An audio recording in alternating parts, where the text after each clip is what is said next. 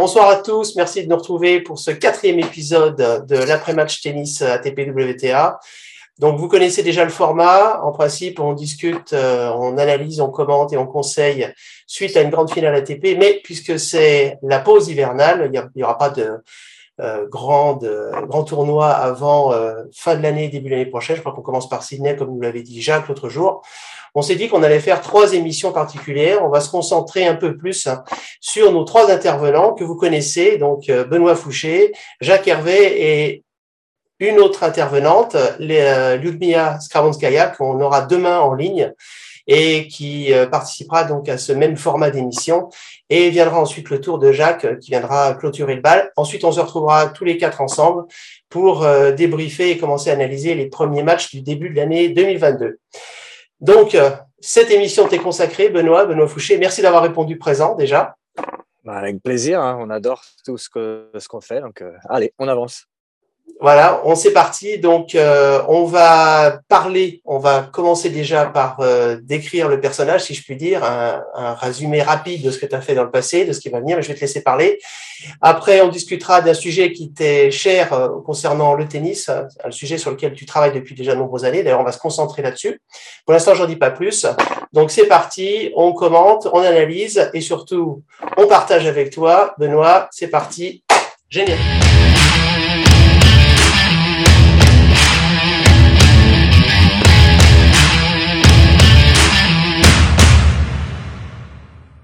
Donc bonsoir à tous, merci encore de nous retrouver donc euh, sur euh, l'après-match tennis épisode numéro 4. Donc ce soir uniquement avec Benoît. Alors Benoît, je décris en quelques mots, tu m'arrêtes si je me trompe, mais en principe mes notes devraient être assez justes. Benoît, tu as été moins 30, tu as été 700e, 700e pardon, à l'ATP, vice-champion du monde des plus de 35 ans en 2017. Euh, tu assistes des joueurs de tennis un peu partout dans le monde entier. Tu assistes des gens du maire général qui aspirent à vivre un grand projet professionnel ou un grand projet de vie. Et tu as aussi euh, écrit euh, deux ouvrages de référence, Ta réelle victoire et Développe ta confiance. Donc ça, c'est le résumé que j'en ai de Benoît Fouché, mais est-ce que tu pourrais nous donner un peu plus de détails sur ton passé tennistique, ton passé de, professionnel. À quel âge tu as démarré le tennis? Pourquoi tu es venu au tennis? Qu'est-ce qui t'a permis de te lancer dans le, euh, dans le tour aussi? Qu'est-ce qui t'a permis de permettre, euh, qu'est-ce qui t'a permis, pardon, de commencer à jouer quelques tournois professionnels, etc. Est-ce que tu pourrais nous en donner un peu plus? Euh, Oui, oui, oui. Euh, j'ai commencé à 6 ans. J'ai très rapidement adoré ça. Et surtout, euh, il y avait Boris Becker à l'époque. Pour les, les, anciens comme nous, maintenant on est des anciens, mon ami. Euh, voilà, c'était c'était euh, c'était exceptionnel de le voir arriver sur le cours avec une puissance qui était une aura, une présence, les plongeons, les les aces, les enfin c'était juste magique et je me suis dit je veux faire ça, je veux être comme lui. Et obsessif comme je le suis, euh, voilà, je me suis lancé à fond euh, dès que je pouvais, alors que je, que je viens d'un tout petit club. Euh, été repéré par un, un coach euh, qui, qui m'a amené de l'âge de 8 ans jusqu'à 20 ans à moins 30, effectivement. Et puis, le deal avec mes parents, c'était de je passe mon bac et je peux faire ce que je veux. Donc, euh, à partir de là, je suis allé avec mon coach et euh, on a fait ce qu'on pouvait pour arriver au plus haut niveau. Et puis, euh, Alors justement, je, vais en profiter. Euh, alors c'est pas le, le, sujet principal de ce podcast, mais j'en profite quand même pour glisser quelques questions parce qu'il y a des euh, interrogations qu'on a souvent eues, surtout parmi les gens qui sont moins bien classés comme moi. Euh, les joueurs qui ont été classés, enfin qui sont classés comme toi encore en, je sais pas si c'était encore classé en négatif euh, ou c'était ça a descendu un tout petit peu, mais souvent les joueurs qui sont négatifs parlent souvent d'un mur à zéro. Est-ce que c'est toujours le cas? Euh, pour moi, le classement euh, tel que je le perçois euh, a changé de qualité. Et au, fur des, au fur des ans, je dirais le, le niveau baisse. C'est-à-dire que là, quand je suis revenu en France après avoir été 10 ans à Hong Kong, j'ai demandé, j'ai demandé à être classé à zéro parce que c'est ce que j'estime être mon niveau. Ouais. Ils m'ont placé à 2-6. Ouais. Ils m'ont placé à 2-6 et j'ai joué des, des gars à 3-6 et je me disais, mais qu'est-ce que c'est que ça quoi? Je, Pour moi, c'était vraiment, euh, c'était vraiment très très facile. Quoi. Il y avait, il y avait pas de, c'était pas l'idée du tout du 3-6 que j'avais à l'époque. Euh, donc pour moi, ça a baissé. Je ne sais pas pourquoi, je ne sais pas comment. J'imagine que c'est pour que les gens se sentent bien, qu'ils progressent, qu'ils avancent dans les classements et qu'il y ait une certaine fierté. Euh, voilà. Donc voilà mon idée du classement. Euh, au final, je suis pas un mec euh, qui regarde beaucoup les classements. Euh, c'est pas ça qui m'importe. Et on, ça sera le sujet sur, euh, sur ce sujet d'aujourd'hui. Ce qui m'intéresse surtout, c'est où est-ce qu'on en est avec cette personne et comment on fait pour aller plus loin et pour progresser. D'accord. Tu as trouvé une différence justement d'un point de vue technique, stratégique, la préparation physique? Il y a pour toi des choses qui sont faites moins bien qu'avant ou différemment en tout cas? Bah, sur le sur l'expérience que j'ai eue, euh, voilà, sans enfin sans grande prétention, enfin c'est juste le cas quoi. C'était voilà, c'était euh, c'était facile et je trouvais que les gars, surtout les jeunes, euh, j'arrivais vraiment facilement à rentrer dans leur cerveau et, et ce qu'ils explosent très rapidement. Et euh, ouais, j'étais un peu déçu en fait j'étais un peu déçu dans ce sens-là en me disant, voilà, dans ma tête, voilà, des mecs à 3-6, ça devrait être euh, des, mecs, des mecs forts. Quoi. Donc voilà, ce que ça veut dire pour moi, c'est que c'est un peu comme, euh, tu vois, dans les arts martiaux, ils disent que quand tu es ceinture noire, bah, c'est que, que tu commences. Ouais. C'est vrai, c'est ce qu'on dit. Pas, c'est pas le grand truc, c'est pas fabuleux, ouais, c'est incroyable. c'est là que tu commences. Quoi. Bon, bah, là, on pourrait dire au tennis, voilà, tu arrives à négatif, bon, bah, tu commences, on va dire. Voilà. Ouais, effectivement, c'est ce que disent les marathoniens aussi, c'est euh, à partir du 30e kilomètre que les choses commencent à se corser. C'est là où on voit les hommes forts, en fait. Et c'est peut-être à peu près, c'est une analogie avec ce que tu dis là. Mmh. Voilà.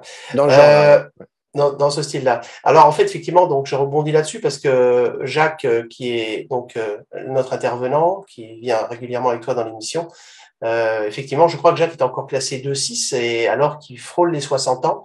Donc, ça peut venir aussi euh, corroborer ce que tu es en train de dire sur la baisse du niveau par rapport à, à l'époque. C'est possible aussi. Ouais, ouais, ouais. Après, voilà, quand on a été à haut niveau, euh, on a une base et il y a une base où on descendra pas en dessous. Quoi. Je me souviens, j'avais un, un coach en musculation euh, quand j'avais 23 ans à peu près, Vladimir.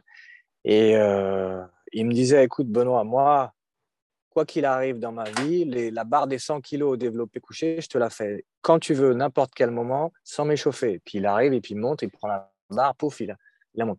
Pour ce qui est pour la plupart des gens, la 100 kilos, il faut quand même avoir, euh, faut quand même y aller quoi, au développé couché.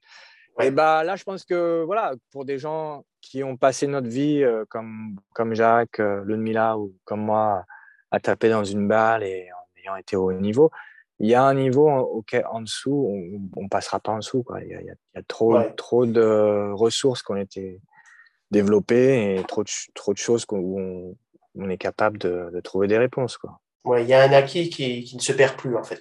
C'est ça qui est. Voilà, exactement.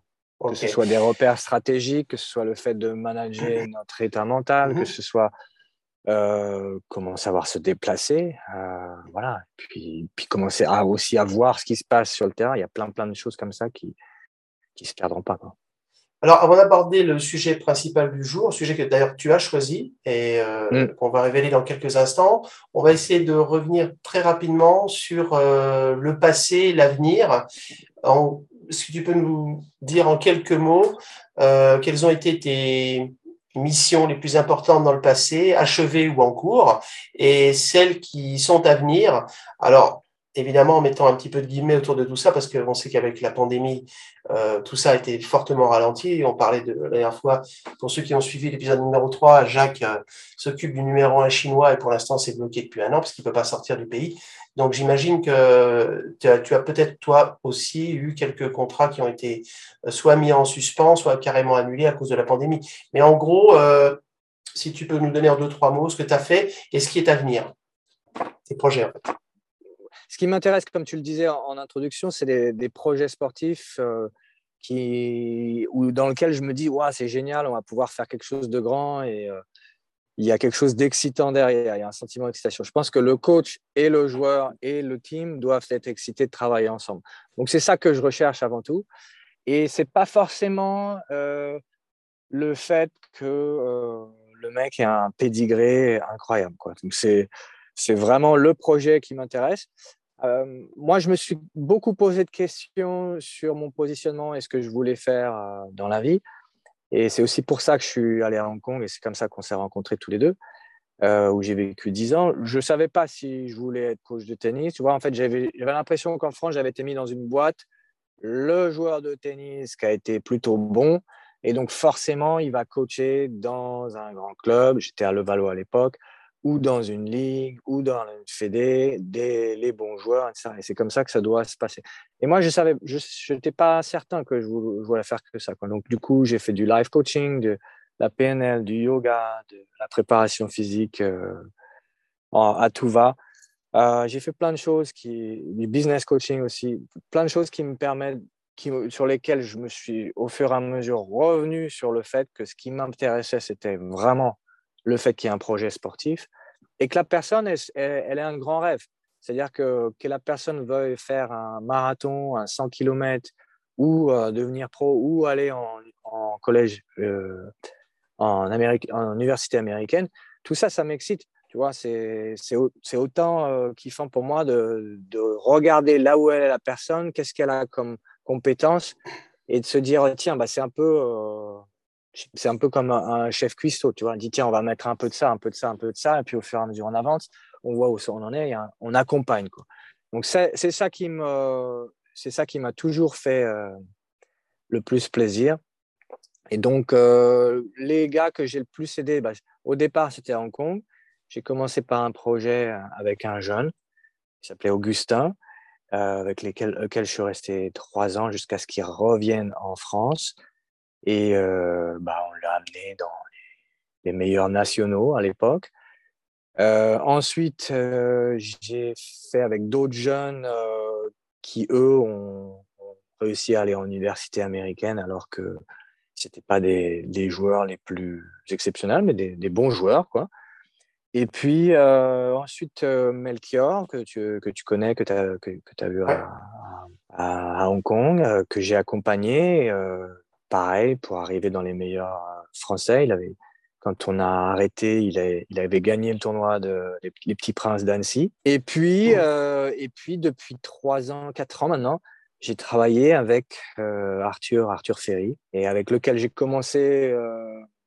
il était à 4-6 en France, donc à 4-6 à 15 ans c'est pas c'est pas top. Et au final, de là, on est allé jusque dans les meilleurs mondiaux. Il a fini 13e euh, junior mondial, à donc 18 ans, euh, sans pouvoir sans avoir réussi à, pouvoir faire le Wimbledon, qui est sa surface préférée, à cause de la pandémie. Et donc euh, donc voilà, j'ai adoré tous ces tous ces projets. Et puis j'ai adoré aussi les projets même, tu vois, de, de, personnes qui ont à cœur de, de, grandir dans leur projet sportif, même si c'est pas pour être connu, mais juste de, de progresser, quoi. C'est ça qui m'intéresse. D'accord, effectivement. Alors, je fais référence d'ailleurs à ce que tu viens de dire, puisque tu t'es occupé euh, à Hong Kong, il me semble, tu as eu un client euh, qui voulait courir son premier marathon, ou en tout cas qui voulait améliorer son temps sur le marathon, il me semble.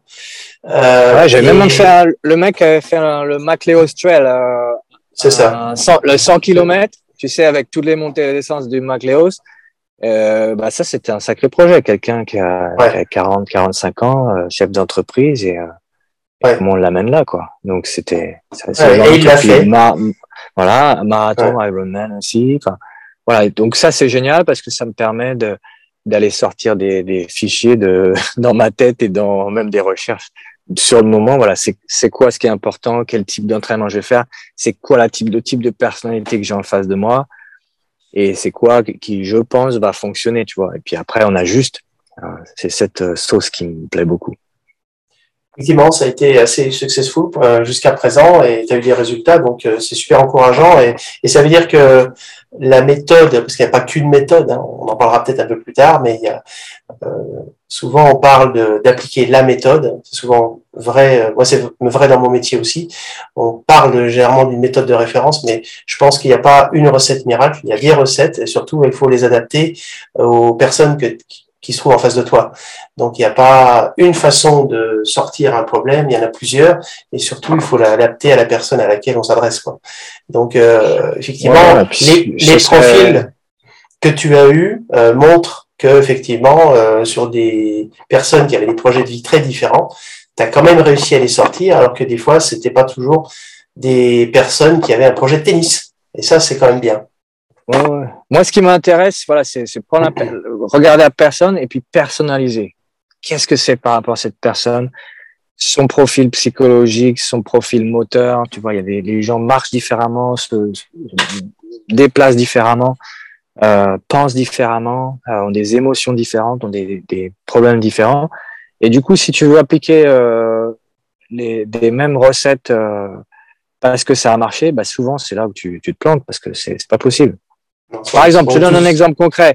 Euh, Arthur, ça fait ça fait quatre ans que je lui parle de respirer, et de vouloir de, de respirer dans les dans les frappes et tout ça. À chaque fois, il, il, il, il me remballe, il, a, il en a rien à péter quoi. il a pas du tout, du tout envie d'aller là-dedans. Et à chaque fois, je dis bon bah ça serait bien. Et bah non non non, c'est pas son truc. Bon, c'est pas pour ça qu'on n'arrive pas à ce qu'il se relâche, c'est pas pour ça qu'on n'arrive pas à mettre en place des choses entre les points qui, a, qui arrivent au même même résultat, tu vois, si, tu veux. Mais bon, c'est pas le chemin qui, qui marche, alors qu'avec d'autres, euh, bah, ça me paraît être essentiel, essentiel, et ça marche super bien. Voilà. Est-ce que la personne est ouverte à ça ou pas? Effectivement. Encore un exemple d'adaptation. C'est vrai que l'effort marche dans les deux sens. Hein. L'élève doit faire un effort et le coach aussi, effectivement. Ça marche dans les deux sens. Oui. Je vois vraiment le coaching comme un, un, un, ce que j'ai appris en live coaching c'est qu'on est au même pied d'égalité. C'est-à-dire, je, ne suis pas le sachant et toi tu sais rien et tu m'écoutes.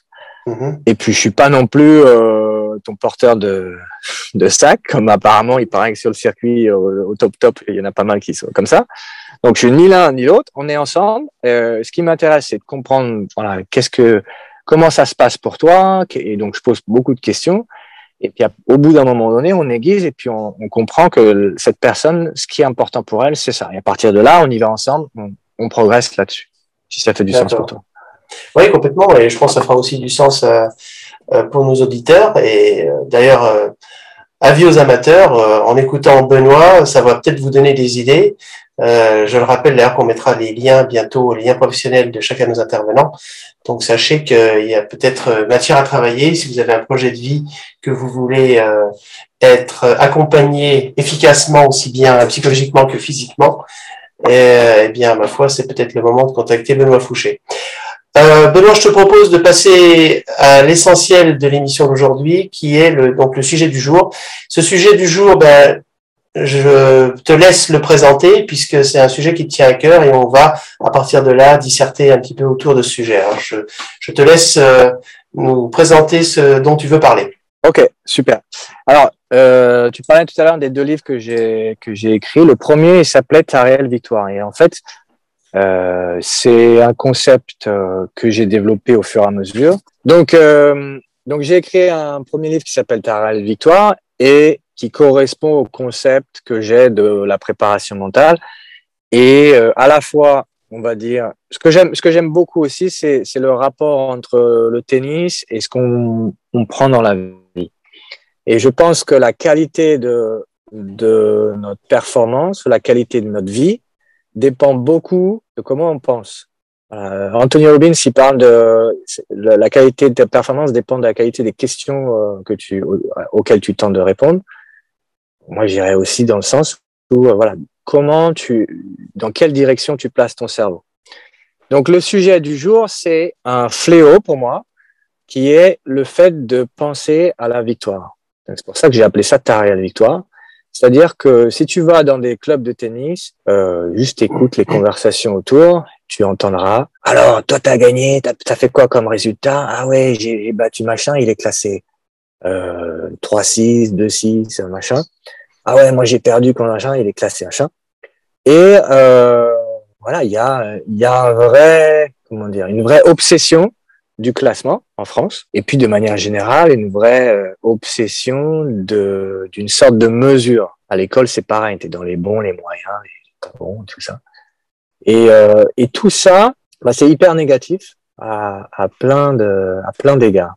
J'ai une question à te poser, par exemple, c'est euh, et du coup on pourra on peut utiliser ton ton cas euh, personnel pour pour avancer là-dedans.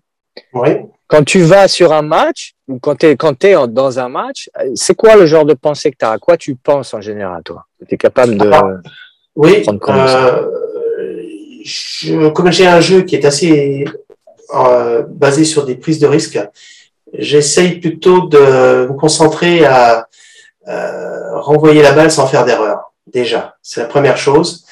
Avant même euh, toute pensée de gagner ou de perdre de se faire plaisir, ou etc. J'essaye de m'appliquer déjà sur le point présent. Euh, m'appliquer à pas faire d'erreur directe, parce que je sais que c'est ce qui m'a souvent euh, fait défaut dans le passé. J'ai réussi à gommer euh, partiellement avec toi. Parce que malheureusement, tu n'es pas resté assez longtemps pour qu'on puisse travailler encore davantage là-dessus. Jacques aussi m'a fait travailler là-dessus. Donc c'est quand même un point commun que vous avez tous les deux, puisque vous aviez remarqué ça. donc moi, mon inquiétude principal, c'est déjà de faire le moins d'erreurs possible, avant même de penser au résultat. Et souvent, lorsque je me suis concentré là-dessus, ça s'est souvent terminé, souvent, pas toujours évidemment, hein, des fois l'adversaire est plus fort et là il faut s'incliner, euh, mais ça s'est souvent terminé par des victoires, ou en tout cas des matchs très serrés, euh, parce qu'il y avait le sentiment de faire moins d'erreurs. Il y a aussi un certain plaisir qui se dégage de ça, parce que on sent qu'on a été euh, compétitif. Il y a eu des échanges, ça, le match n'a pas été euh, perdu par moi ni gagné par l'autre, ça a été équilibré. Voilà.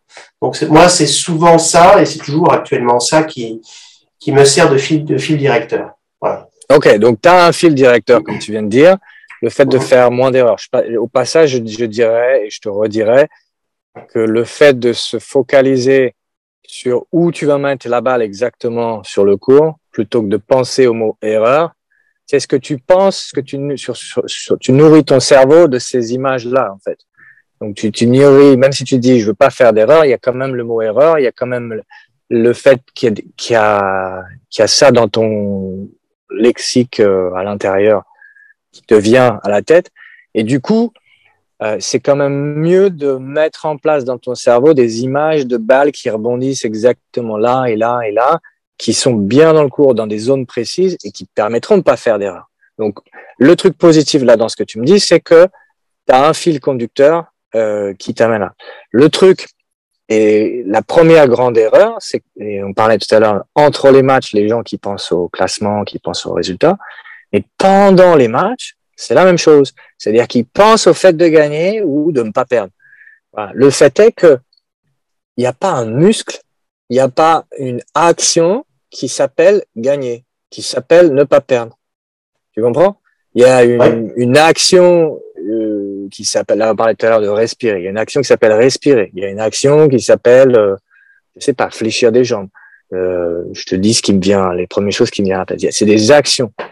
Donc déjà, la première chose, c'est de mettre des, des actions qui te correspondent toi. Là, tu parlais de ton fil conducteur, mm-hmm. qui vont t'amener à la performance ou même tu parlais de plaisir aussi, aussi au plaisir. tu comprends donc, à chaque fois, à chaque fois qu'il y a une idée, je veux gagner, finalement, ce qui se passe, comme ton cerveau comprend pas ce que ça veut dire comme action, bah, qu'est-ce qu'il fait? Il se tend. Il, dit, il va mettre un peu plus d'influx nerveux, il dit allez, j'y vais encore, euh, ou comme tu disais un peu, je vais pas faire de faute. Il se tend. Donc, il tend le corps, il, il tend, euh, il tend l'esprit. Ça marche un petit peu, c'est-à-dire que le fait de d'activer encore un peu plus le, on arrive un peu en haut d'une courbe. Et à un moment donné, si on continue à s'activer, s'activer, on arrive dans un trop de stress. C'est la courbe du de Cellier de, du E stress et du D stress, qui fait en U inversé. Donc on s'active, on s'active, on s'active, on arrive en haut de la courbe, on continue à s'activer et là la, la performance elle décline euh, complètement. Et là, la personne, typiquement, c'est euh, jet de raquette, c'est encore et vraiment des, des extrêmes qu'on peut voir beaucoup sur les terrains de tennis. Et euh, voilà, le, le truc, c'est que la personne ne dirige plus son cerveau, ne l'envoie plus dans une direction qui va l'aider à la performance. Et donc la question qui, qui est après, c'est voilà, sur quoi on se focalise. Effectivement, alors maintenant, on peut peut-être euh, faire le parallèle de ce qu'on voit sur le tour, parce que finalement, c'est aussi le sujet de cette émission. Euh, mm-hmm. On voit des, des, joueurs qui, par moment, euh, se euh, pètent des boulons carrément sur le cours, mais on a mm-hmm. l'impression que pour certains, c'est un passage obligé pour justement pouvoir revenir du côté euh, du bon côté de la courbe, comme tu disais à l'avant, juste avant d'arriver au pic, avant que les performances décroient on a l'impression que certains ont besoin de ce passage-là pour revenir dans une zone qui est beaucoup plus confortable euh, et surtout qui est moins stressante et, surtout qui est moins fatigante. Que j'ai remarqué que à se mettre trop de pression, c'est ça use aussi. Physiquement, tu y laisses de l'énergie. Ouais. ouais, ouais, exactement. Et là, le point que tu fais, notamment, on le voit, je l'ai vu assez souvent avec Novak Djokovic, euh, où même il va casser une raquette et le point d'après, on voit un calme plat sur la personne et il est reparti. Et Donc, il y a trois points à la place donc de penser à, gagner et à s'activer comme ça. Il y a trois points sur lesquels, pour moi, on peut, on peut se, se positionner. Au passage, dans le livre d'Agassi, euh, Open, il disait, euh, il y a un passage qui, qui m'avait qui bien marqué et qui correspond à ça, qui disait Control what you can control, André. Et donc, il se focalise uniquement sur ce que tu peux contrôler. Et là, c'est de ça dont on parle. On peut pas contrôler la victoire. On ne peut pas contrôler que le mec, il va te mettre un ace ou pas. Voilà. On peut influencer. Et on peut faire des choses qui t'amènent au maximum de résultats. Et donc, c'est ces trois choses dont j'ai envie de te parler. Pour moi, le numéro un, c'est d'être dans notre état de performance. Donc, on va en reparler après, si tu veux. Le deuxième point, c'est ta réelle victoire on va en parler aussi. Et le troisième point, c'est l'adaptation. Donc le premier point, c'est d'être dans notre état de performance. Là, on parlait du fait d'être de s'activer, s'activer, s'activer, de se tendre. Et à un moment donné, on arrive dans un trop. Et ce trop, comme, tu dis, avec Djokovic, il, a tendance, il, il casse une raquette ou quand il, arrive, il arrive à ce trop, et hop, il revient à un niveau d'activation, de, de stress positif qui est, qui est bien, qui est gérable. On a besoin d'un niveau qui est suffisant mais pas trop. C'est-à-dire que si on est trop mou, euh, trop endormi, ouais, tu peux tu peux imaginer le mec qui, qui, qui fume des joints et qui arrive sur le terrain et, il arrive comme ça, il, il, va sûrement lui manquer quelque chose, tu vois. Forcément. Euh, voilà. Par contre, euh, tu peux imaginer euh, le cas extrême euh, d'un gars surexcité euh, qui va être comme ça, il va être sûrement dans le trou. Donc, L'idée, et, ça va être personnel, c'est-à-dire qu'il y a des joueurs qui sont plus, là je parlais d'Agassi, qui ont besoin d'être toniques, tu vois, entre les points, ils vont marcher rapidement, tu vois, et toujours dans l'action, dans l'action, l'action. Euh, ils ont besoin de, de, ça, c'est le moteur, il a besoin de tourner rapidement, tu vois, de rythme. Exactement. Et puis il y a des, des gens, ils ont besoin avant tout de calme et d'être tranquille et dans ce rythme lent, sérénité, tout ça. Euh, moi, j'ai souvent eu besoin plus de ce côté-là. Mais tu vois, euh, quelqu'un comme on parle de Sampras par exemple à l'époque, il, était vachement lent aussi, tu vois. On parlait d'Agassi, donc Agassi, Sampras. Quoi. Euh, c'est la même chose pour les joueurs modernes, hein, c'est pareil. Donc l'idée, c'est de trouver toi, c'est quoi euh, qui te correspond, l'énergie qui te correspond. Là, on parle d'activation. Moi, j'aime bien aussi parler de de fire et puis de calm. C'est quoi ton niveau de fire idéal? C'est quoi ton niveau de calm idéal? Et, et, du coup déguisé.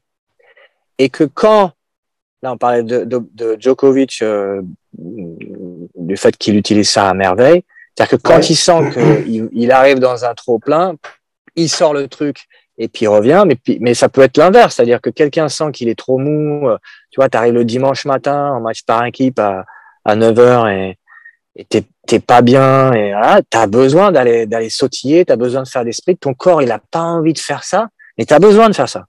Si tu fais pas ça, il y a des jeux qui passent et puis euh, tu comprends pas. Bah ouais, mais c'est parce que t'es pas, tes sens ils sont pas aux aguets suffisamment, tu vois. Donc tu as besoin de lancer la machine. Voilà. Mhm. Donc repérer cet état.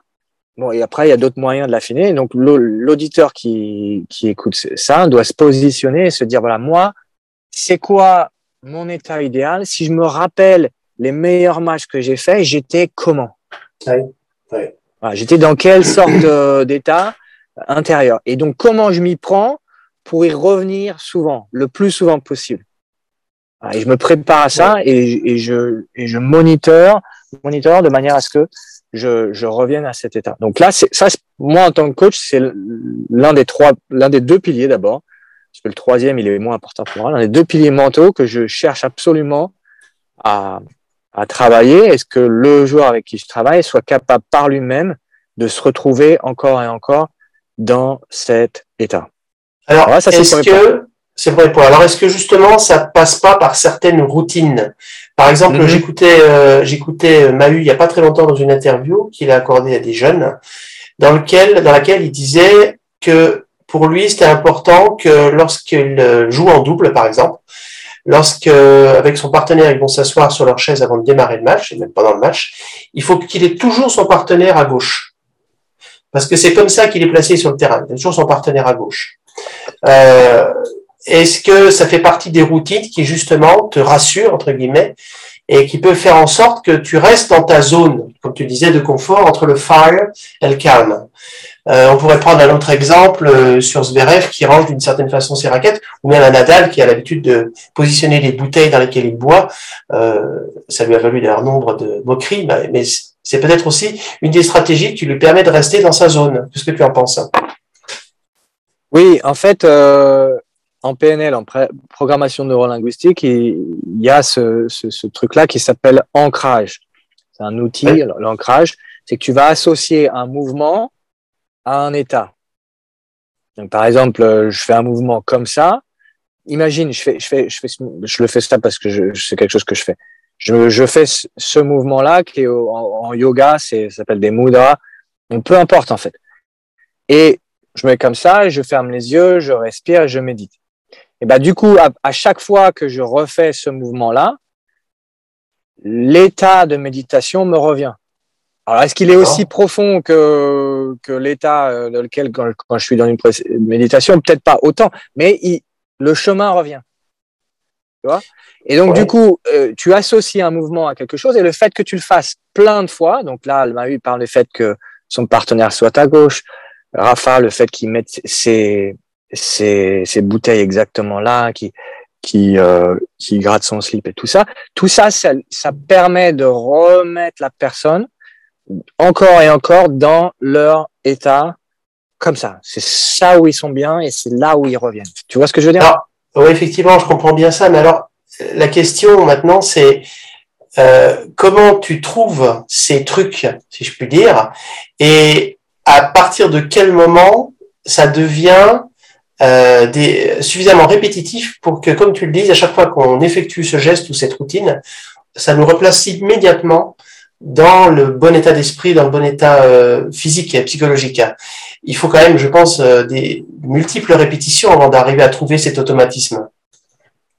Oui, et c'est pour ça que la question que j'ai posée, je, je, disais pour les auditeurs, mmh. c'est de se poser dans c'est quoi ton meilleur match? Réimagine, revois ton meilleur match et comment tu te sentais.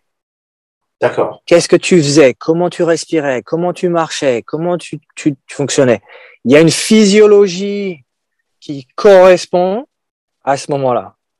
Et ben le but, ça va être de reproduire cette physiologie. Et donc peut-être qu'il y a des ancrages qui vont avec, tu vois. Là, peut-être que dans ce match-là, ce jour-là spécifiquement, tu avais décidé de de faire tel geste. Et donc peut-être que le fait de refaire ce geste va te ramener à cet état. Et au final, ce que tu cherches, c'est l'état, c'est tout. Hein. Voilà. Donc, euh, quel que soit le moyen, que tu, que tu utilises un ancrage ou que tu utilises euh, un moyen conscient direct, euh, je me pose sur ma respiration, je me pose sur mes épaules, sur mon relâchement de, de mon visage ou, ou de mes mains, par exemple.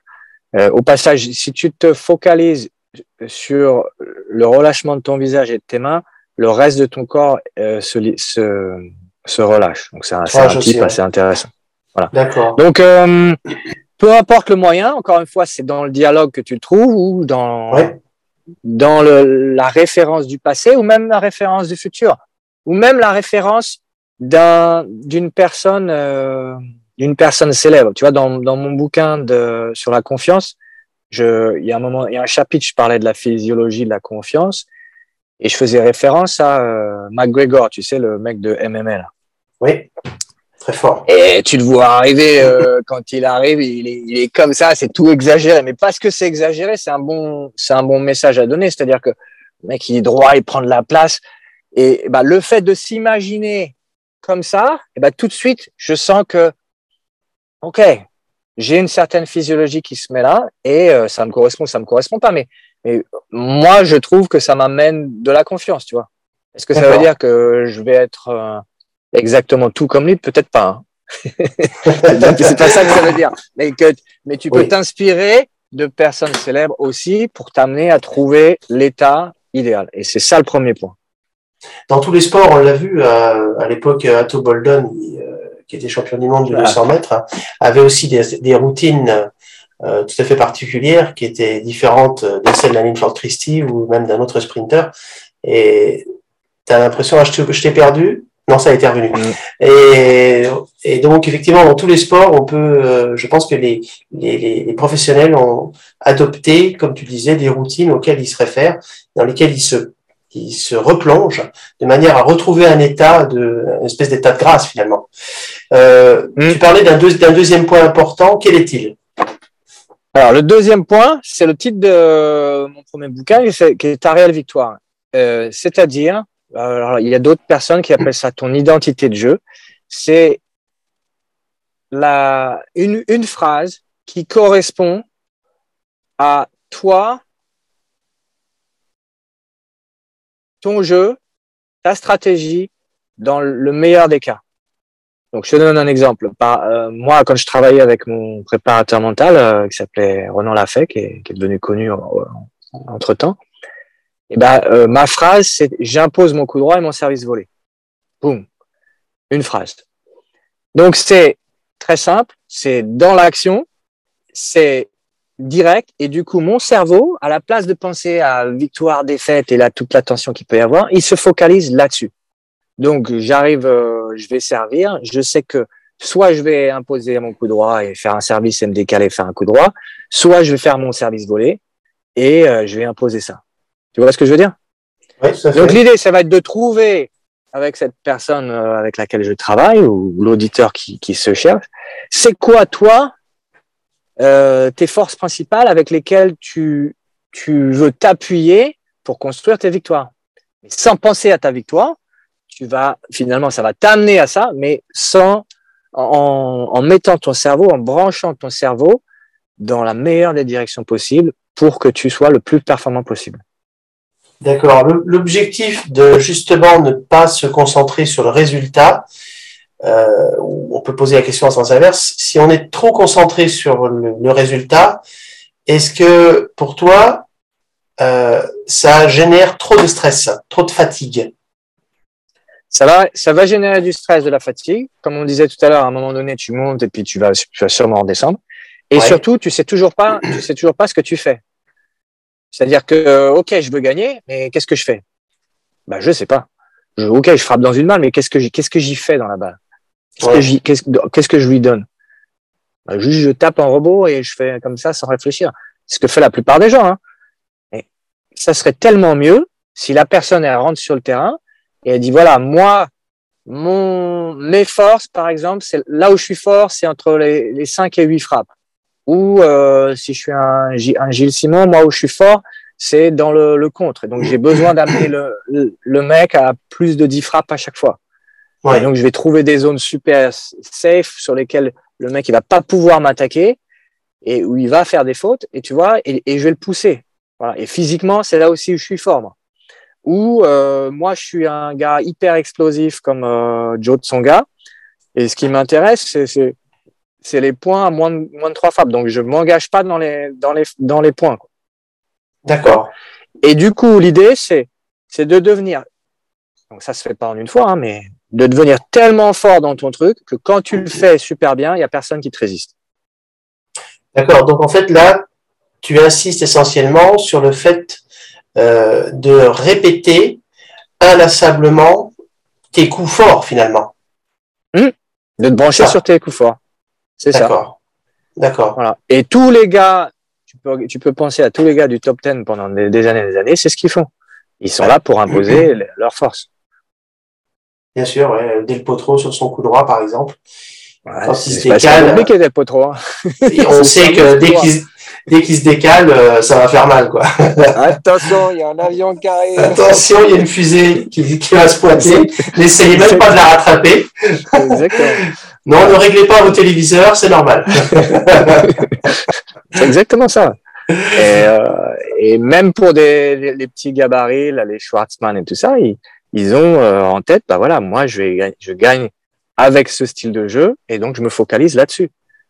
Pas me c'est l'inverse. Il va pas se focaliser sur faire des revers gagnants. Euh, non. Donc, est-ce qu'on peut dire à partir de ce moment-là que la stratégie, au sens large du terme, c'est la mise en place de ces coups forts avant même, euh, je dirais, l'analyse du jeu adverse Ou c'est un mélange des deux? Alors, c'est un mélange. Et là où je me distingue, à mon avis, de, de bon nombre d'autres coachs, c'est que pour moi, le, le premier point dont j'ai parlé, le fait d'être dans, dans, dans, notre état de performance, et le deuxième point de se focaliser sur nos forces, notre réelle victoire, pour moi, c'est 80%, euh, 90% du travail. En tout cas, du travail de formation d'un joueur.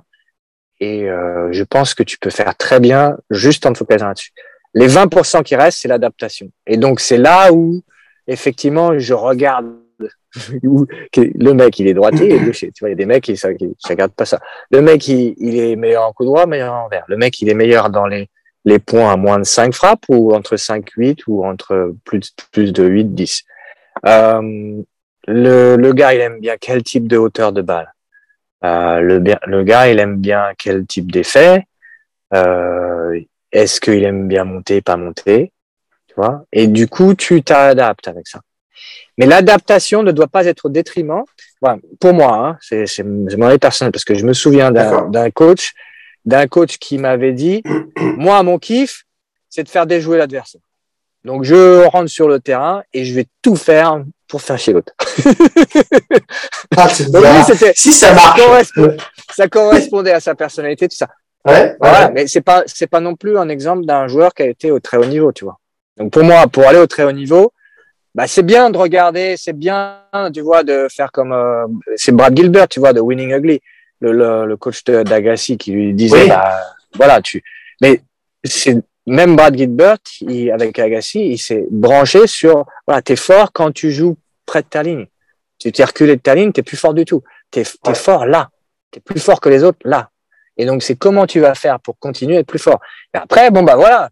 Euh, pourquoi tu te compliques à, faire des trucs compliqués quand tu vois que le mec il arrive il arrive pas à, négocier quand tu lui envoies sur le revers tout le temps. Bah continue. Voilà. Donc ça c'est l'adaptation. Et l'adaptation donc ça, ça demande d'avoir prise de conscience de ce qui se passe de regarder d'observer d'écouter de sentir. Le mec est-ce qu'il est, est en train de péter les plombs pas péter les plombs? Est-ce que je, je, je, mais tu vois il y a des moments donnés peut-être que tu mets un peu plus la balle dans le cours et tu sens que le mec il, ça va ça va tout lâcher quoi. Donc ok bah, c'est super que tu te rendes compte de ça euh, et quand tu veux aller au niveau, tu vas avoir besoin de ça. Tu vas avoir besoin de sentir le, le momentum. Ça, c'est sûr. Et le truc, c'est que pour moi, dans la formation, je le mets, je le mets en dessous. Parce que les deux autres sont tellement plus durs et tellement plus importants euh, quand tu les as acquis. Euh, ça fait vraiment la différence. D'accord, bien compris. Alors, à ton avis, si on transpose ça, je dirais, euh, sur des joueurs comme moi, beaucoup moins bien classés que ceux à quoi tu as pu jouer, ou même Jacques ou, Mia, euh, à partir de quel niveau de classement tu dirais que ces deux premiers préceptes, ces deux premiers critères euh, commencent à se percevoir dans le jeu justement d'un joueur? À partir de quel moment, à ton avis, d'un point de vue classement, les gens arrivent à mettre en place ça? En tout cas, tu vois qu'ils ont justement ces routines-là qui sont déjà en place ou qui arrivent à, se mettre vraiment en place sur leur jeu. À ton avis, à partir de quelle barrière de, de classement ça se voit? Euh, Je vais répondre en, deux, en deux temps. Oui. La le premier temps, c'est euh, Jean-François Bachelot, avec qui je m'entraînais aussi, et avec Ronan, on avait un groupe euh, de joueurs. Et, lui, Jean-François, il avait été euh, encore plus haut niveau, plus haut niveau que moi. Il avait touché les, les 100 meilleurs mondiaux. Il disait, jusqu'aux 100 meilleurs mondiaux, les mecs, ils tiennent, ils tiennent, ils tiennent, ils tiennent, ils tiennent. Ils tiennent leur état, ils tiennent leur jeu, et puis ça bouge pas, quoi. Et euh, voilà. Et euh, quand tu descends dans les classements, donc 100 euh, et au-delà, donc 200, 300, il y a toujours un moment donné où il y en a un qui lâche. Voilà. D'accord. Moi, moi, de mon expérience où j'ai été plutôt avec des, des joueurs négatifs euh, la plupart de, de, ma carrière, et ben c'est ça que j'avais l'impression, c'est-à-dire que tous les joueurs négatifs, ils ont leur identité de jeu, c'est les rares argentins, c'est c'est euh, les serveurs volleyeurs, les, les mecs qui, qui vont boom en quelques frappes. Ils imposent leur truc et euh, ils sont capables d'une certaine manière de, de rester dans un état de performance. Oui. Et ils partent pour imposer ça. Le, la différence, encore une fois, c'est que euh, eux, comparé à, à, des mecs dans les 100 meilleurs mondiaux, il y a un moment donné, ça, ça lâche. D'accord. Ça, ils n'arrivent pas à tenir sur un match complet, quoi. Voilà. Après, tu, quand tu vois, quand tu vois des gars en troisième série, quatrième série, euh, ça lâche, bah, ça lâche sans rien, quoi. Ça, ça lâche tout seul parce que, euh, parce qu'ils pensent à, à leur femme qui euh, les a fait chier ou parce que non mais ça peut être n'importe quoi tu vois leur cerveau il est, il est pas il est, il est, pas assez habitué à être focalisé sur euh, sur ce quoi et c'est important de se focaliser et donc du coup euh, du coup voilà c'est une brindille qui peut qui peut faire dérailler quoi donc le but du jeu c'est ça c'est de réussir à ce que le cerveau il soit le cerveau c'est monkey mind en, en anglais c'est il part dans tous les sens naturellement si tu le si tu le si tu le domptes pas D'accord. Donc, euh, on se résume. Le premier point, c'est les notions de routine à mettre en place. Euh, c'est l'état. L'état, voilà. Le deuxième point, c'est euh, ta réelle victoire. En fait, c'est euh, la projection que tu fais de toi-même et de tes meilleurs coups que tu veux imposer. Euh, C'est la notion de stratégie, un, peu au sens large du terme. Voilà. voilà. En une phrase, qu'est-ce qui fait que qu'est-ce qui fait que je gagne? Du coup, je fais quoi? Donc tu, tu répètes cette séquence-là qui te fait gagner. Et mhm. donc du coup, quel serait le, le troisième point dont tu parlais? L'adaptation. Donc en fonction du, en fonction de, l'adversaire, de son, le type de jeu de l'adversaire, de, les circonstances, en indoor ou dehors, euh, avec du soleil, du vent. Le vent, c'est hyper important à gérer. Euh, bah, qu'est-ce que, comment, je fais? Qu'est-ce que comment j'adapte les deux premiers points euh, pour pour optimiser encore un peu plus? Et c'est encore un peu plus. La, la, les gens se perdent dans l'adaptation, alors que moi, ce que, que j'explique, c'est que c'est un truc en plus. C'est-à-dire que tu peux faire un point ou deux euh, tout d'un coup à faire plein d'échanges. Oui. Mais tu vas pas euh, passer ton temps à faire plein d'échanges si c'est pas tes forces. Et ça, c'était le cas d'Arthur notamment. Tu vois, Arthur, il est, il est très très fort dans les, les, premières frappes. Il va très rapidement te faire une montée, euh, te faire un revers long de la ligne, un amorti. Euh, euh, maintenant, il est fort en coup droit aussi. Mais dans les premières frappes, il, il, peut faire très mal. Donc, c'est la base de son jeu. Et de temps en temps, la variation, c'est s'il voit que le mec, il est en train un peu de, de paniquer ou il sent que ça serait judicieux, bah là, il va faire un point ou deux. Tiens, je vais faire plus d'échanges. Et du coup, le mec, il est, l'autre, le mec, il est pas habitué il se prend une variation. Et hop, alors que l'autre, c'est, peut-être que c'était son jeu à l'autre de faire plein d'échanges. Et ben, il va pas gagner parce qu'il est, il est pas, il a pas été assez habitué dans le match à le faire. Est-ce que si tu, avant de, de, de, faire ça, tu, tu commences par la variation, du coup, il n'y a plus de, il y a plus d'effet de, de surprise, quoi. Oui, effectivement, tu ne peux plus euh, t'ajuster, en fait. Ouais. Ouais, t'es dans un, ouais, effectivement, es dans un schéma euh, assez stéréotypé et du coup, il n'y a plus d'ajustement en fait. Ouais, ouais, bah là, pour, pour rester dans ce genre d'exemple, imagine que Arthur, il joue contre quelqu'un euh, et qu'il se rend compte que effectivement de faire plein d'échanges, bah, ça marche. Le, le danger, c'est qu'il en fasse trop souvent et que lui se perde et, se, et perde son jeu. Et du coup, il devient quelconque. Il devient comme tout le monde. Ouais, c'est la raison pour laquelle on voit rarement, que tu parlais de Gilles Simon, qui est un bon exemple, qui est un, marathonien des cours, on voit rarement Gilles terminer les points en trois quatre coups de raquette bien bien frappés. Mais il le fait. Comme tu disais, il, il casse la routine. Et il le fait de mm. temps en temps et ça surprend tout le monde. Et exact. Pas lui le premier, mais en tout cas son adversaire et ça marche. Mm. Donc il a sa base. C'est l'exemple inverse. Sa base, c'est d'amener le gars à faire plein d'échanges, plein d'échanges, que son rythme cardiaque il monte, tandis que lui, comme il a, il est, il a un physique qui est adapté à ça, bah lui ça monte pas.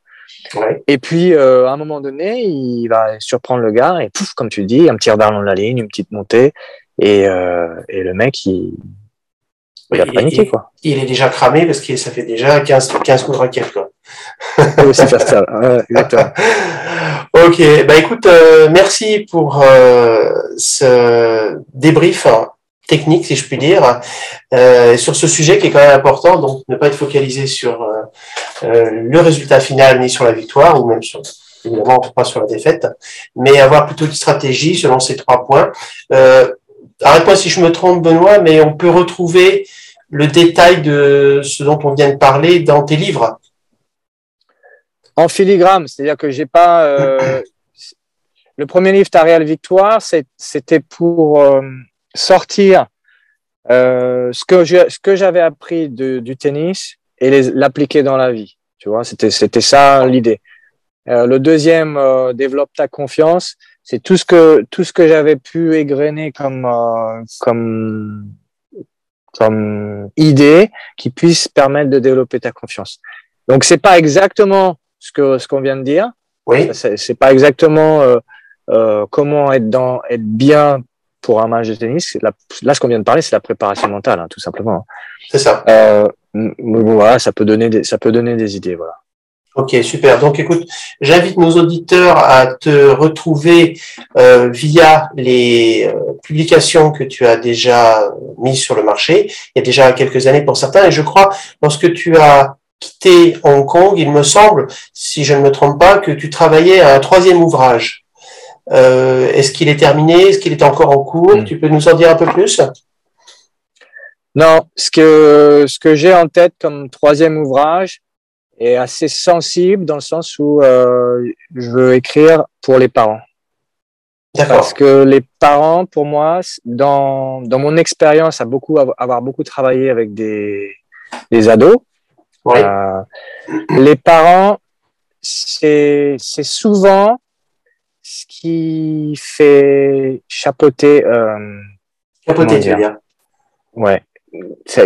Comment tu as dit Capoter capoter. Voilà, c'était le mot que je cherchais. Qui fait capoter les projets. C'est-à-dire que c'est hyper difficile parce que tu es partie prenante, tu as envie que ton fiston ou ta fille euh, elle fasse, il fasse le mieux possible. Et, euh, et du coup, tu mets de, dans le projet des émotions, des, des import, de l'importance, de la pression qui, euh, qui sont néfastes finalement, à mon avis, au, au développement de la, de la personne. Et donc souvent, moi j'ai vu nombre de, de joueurs arrêter le tennis alors qu'ils avaient un, un, super potentiel, tu vois, parce que la, la, pression était trop forte. Donc ce que j'ai, pourquoi c'est sensible, c'est parce que euh, euh, les gens vont se dire mais qui c'est, euh, mais pour pour qui il se prend, euh, voilà, moi je fais ce que je veux avec mes enfants ou quoi, ce genre d'idée. Voilà, j'ai envie juste de partager mon point de vue de coach et mon expérience à dire que, bah voilà, de, premièrement, un enfant, il a besoin d'amour avant tout. Euh, premièrement, euh, quand il revient, quand il rentre à la maison, quand il est dans la voiture, bah, c'est ça qu'il a besoin. C'est qu'il a besoin de sentir que que qu'il est gagné, qu'il est perdu. Bah, c'est ok, on va, on va, avoir une belle vie, on va continuer à s'amuser, à faire ce qui nous plaît. À la place de, euh, je rentre dans la voiture, mais alors pourquoi t'as fait ça? Mais les fautes que t'as fait là, c'est pas possible. Et ça, ça, ça te tue à petit feu, quoi. Ah, bien sûr. tu, dis, bah, tu dis stop. C'est un sujet de prédilection, par exemple, pour euh, Jacques, euh, qui a aussi accompagné qui accompagne toujours des joueurs à, comme toi à très haut niveau. Et euh, c'est un sujet qui revient très souvent. Alors, euh, je te remercie de l'avoir évoqué parce que ça fait une transition tout naturelle avec vraisemblablement le sujet qui sera développé avec Jacques lorsqu'on va faire son émission. Et euh, pour l'instant, je ne sais pas encore ce que Lumia nous a préparé, mais je suis sûr que ça va être passionnant aussi. Donc, et eh ben, écoute, merci Benoît en tout cas de ton intervention. Merci de tous ces bons conseils. Euh, où, peut-on retrouver tes livres si on veut les commander? On les trouve sur Amazon On les trouve où? On les trouve comment? Euh, Le mieux, c'est de me contacter. Euh, regardez mon site benoîtfouché.com et puis euh, me contacter si, euh, si vous n'arrivez pas à vous les procurer. Euh, le Développe ta confiance, il est facile d'avoir, je pense, sur Amazon. Ta réelle victoire, j'en ai encore quelques-uns dans des cartons. je, je regarde pas trop, je, ça fait un moment que j'en ai pas vendu, par exemple. Donc, si les gens sont intéressés, je peux leur envoyer à très petit prix. Avec Super.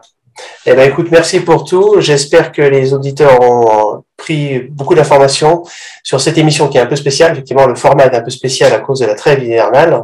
On ne le répétera jamais assez. Et euh, je les invite aussi à te contacter directement sur ton site professionnel s'ils tentaient qu'ils seraient euh, susceptibles de voir poursuivre un sujet euh, en tout cas un projet professionnel, euh, que ce soit dans le tennis ou dans un autre domaine, puisque comme on l'a vu, euh, tu as aussi couvert des gens qui n'étaient pas forcément des purs produits tennis. Donc merci toi, Benoît. Super. Et en guise, en guise de conclusion, est-ce que tu pourrais nous donner rapidement tes espérances ou ton souhait pour la saison 2002 en, euh, en 2022 pardon. Euh, et qu'est-ce que quel joueur tu penses qu'il va falloir suivre? Qu'est-ce qui va être intéressant euh, quel sujet on va pouvoir aborder? Et qu'est-ce qui quels sont les joueurs que tu penses euh, mon espérance pour 2022 bah mon espérance numéro un c'est que on sorte de toutes ces mesures euh, draconiennes partout dans le monde. Oui. voilà. euh, je, vais, je, ne m'étalerai pas sur le sujet, je voudrais juste qu'on sorte de ça, point. Oui. Et, euh, et sur le sur le, le tennis, bah, j'aimerais bien voir Roger encore une fois à Wimbledon, ça me ferait vraiment plaisir. Et euh, je pense que ça sera un, cette fois-ci, ça sera un adieu. Et euh, merci pour euh, tout ce qu'il nous a apporté. Voilà. Et puis euh, voilà, ça serait mon souhait numéro un. Ok, super. Ben, je crois qu'on partage en tout cas le même souhait et la plupart de nos auditeurs partagent en tout cas le premier souhait de la même façon, qu'on sorte de cette pandémie et de toutes ces restrictions qui nous pourrissent la vie. Voilà, on va c'est un autre sujet. Merci Benoît, à très bientôt. On se retrouve en fin d'année avec le reste de l'équipe pour l'analyse enfin l'analyse, en tout cas la préparation de la saison 2022. Il y aura pas mal de choses euh, au programme, euh, donc on prépare une émission spéciale pour la rentrée 2022. Merci à toi, merci les éditeurs de nous suivre depuis déjà quatre épisodes. La prochaine, c'est très bientôt avec Lumia Skravanskaya. Vous allez voir aussi un personnage tout en couleur, c'est intéressant. Donc euh, russe de naissance, elle a encore, elle a gardé son accent, ce qui n'est pas désagréable. Et euh, on va pouvoir échanger avec elle sur les sujets, surtout sur les, joueuses qu'elle a entraînées, euh, puisqu'elle a par exemple entraîné Varvara Lepchenko, qui a quand même été huitième mondial, je crois, ou sixième mondial. Donc, euh, on va apprendre des tas de choses de ce côté-là. On va avoir un, regard sous les coulisses de la WTA. À très bientôt, merci et bonne fin de journée à tous.